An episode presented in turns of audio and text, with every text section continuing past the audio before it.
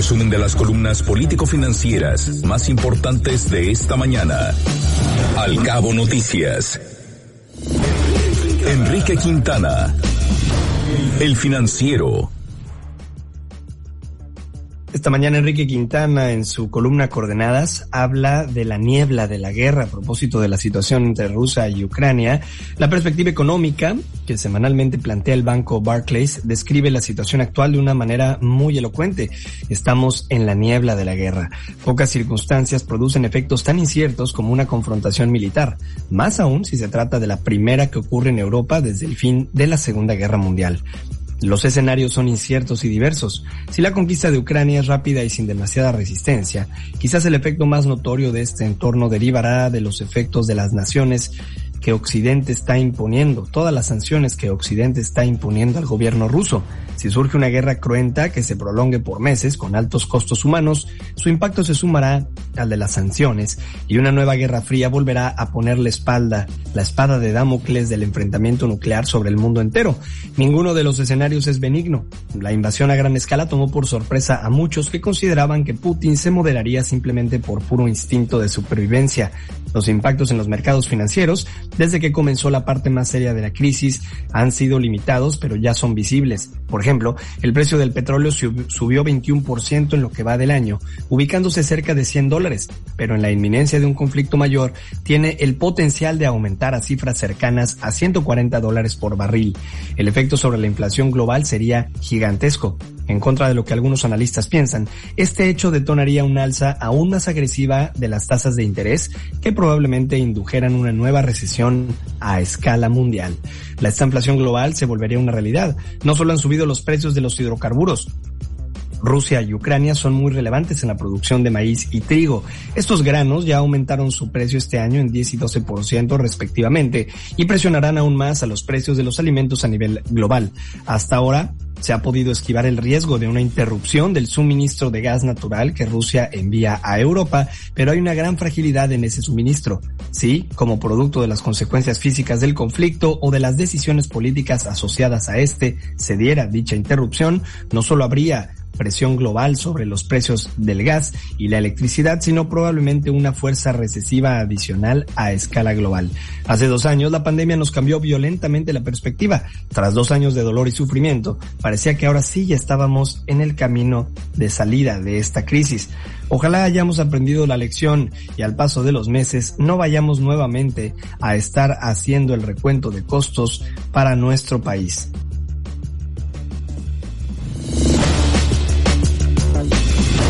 El Universal.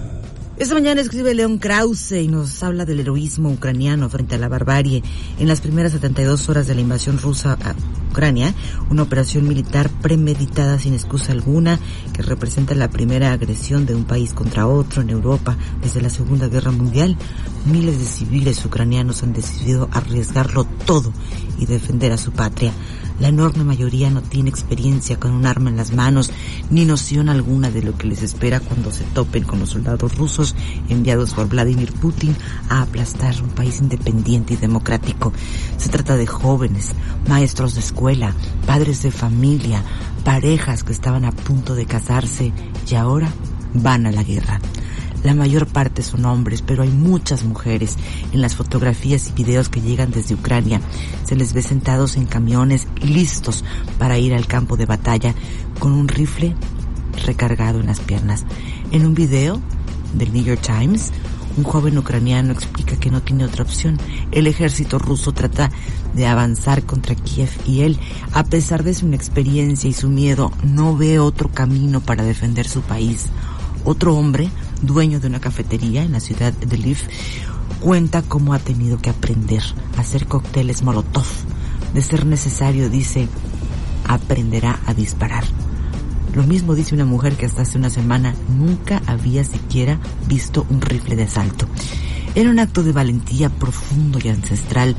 Los ucranianos de a pie que en este momento se apostan en las ventanas de edificios en Kiev para repeler el ataque del ejército invasor son la evidencia más clara de que Ucrania es, antes que nada, un país soberano que no necesita fuerza imperial alguna que lo libere de un gobierno nazi. La única libertad que quiere el pueblo ucraniano es la de elegir en democracia su destino, incluido, como quiere la mayoría, ser parte de la Unión Europea, que no es lo mismo que la OTAN, o tener como su presidente a Volodymyr Zelensky, el hombre de origen judío que ganó las elecciones en 2019 con un mandato contundente, el 73% de los votos. Ese es el país que defienden los ucranianos. Frentes políticos. Excelsior. No están solo los mexicanos que fueron trasladados de Ucrania a Rumanía, serán repatriados por la Fuerza Aérea Mexicana que se encuentra tramitando los permisos necesarios para el uso de espacio aéreo de los países de la región. Esto adelantó el presidente Andrés Manuel López Obrador. El titular del Ejecutivo afirmó que todos los mexicanos que lo requieran serán puestos a salvo de la invasión rusa a Ucrania. No se va a quedar ningún mexicano en la zona de conflicto. Los vamos a sacar a todos. Nos están ayudando gobiernos, nos están ayudando diplomáticos. Esto dijo el presidente. La Cancillería a cargo de Marcelo Ebrard, cumpliendo a los mexicanos estén donde estén. Y un golpazo, las fuerzas militares y federales capturaron en la Ciudad de México a José Alfredo Cárdenas Martínez, el contador, máximo líder del cártel del Golfo que tiene su bastión en el estado de Tamaulipas.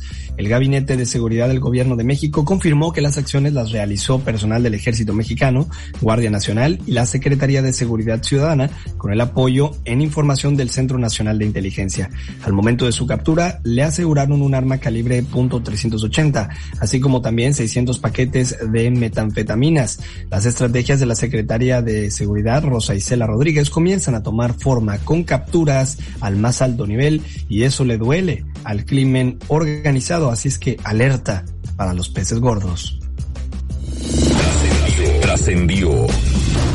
Milenio que lo que se perfila como una muestra de fuerza de funcionarios y gobernadores de la 4T en la clausura del Parlamento abierto sobre la reforma eléctrica puede convertirse hoy en un acto deslucido en el Palacio Legislativo de San Lázaro, pues esta noche solo habían confirmado su participación la secretaria de Energía, Rocío Nale, y cuatro de los 18 mandatarios estatales de la coalición gobernante, así como el priista Omar Fayad y el panista José Rosas Aipuro. El titular de Gobernación, Adán Augusto López, seguía en veremos. Resumen de las columnas político-financieras más importantes de esta mañana. Al cabo noticias.